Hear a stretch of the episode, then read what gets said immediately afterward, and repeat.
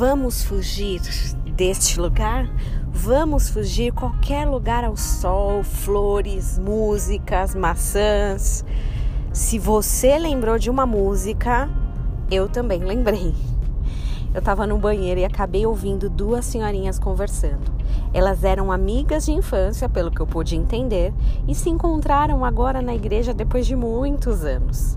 Uma, delas estava rindo, uma delas estava rindo e contando de quando fugiu de casa e só essa outra senhora, a melhor amiga na época, sabia dos detalhes.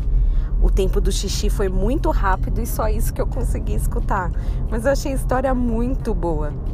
Tantas vezes as pessoas romantizam a fuga, já viu?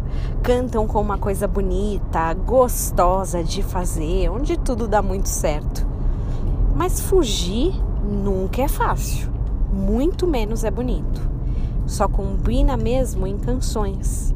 Fugir de casa, fugir dos nossos problemas ou de desafios que estão aparecendo não faz ou não fazem com que as situações, que as situações melhorem 1 Samuel 17:48 conta um pedacinho da história de Davi. E olha só que engraçado. Sucedeu que, dispondo-se o filisteu a encontrar-se com Davi, ele se apressou e, deixando as suas fileiras, correu ao encontro ou de encontro ao filisteu. Davi correu apressado ao encontro ou de encontro ao filisteu Muitos soldados queriam fugir daquele lugar, mas Davi queria terminar logo com aquilo.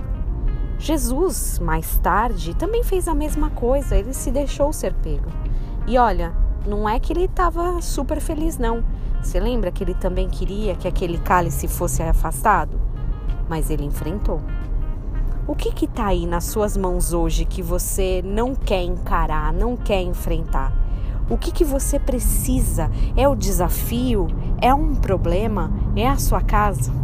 Bom, Davi e mais ainda Jesus já nos deram a solução do que fazer. E que você tenha um dia abençoado, inspirado na história deles.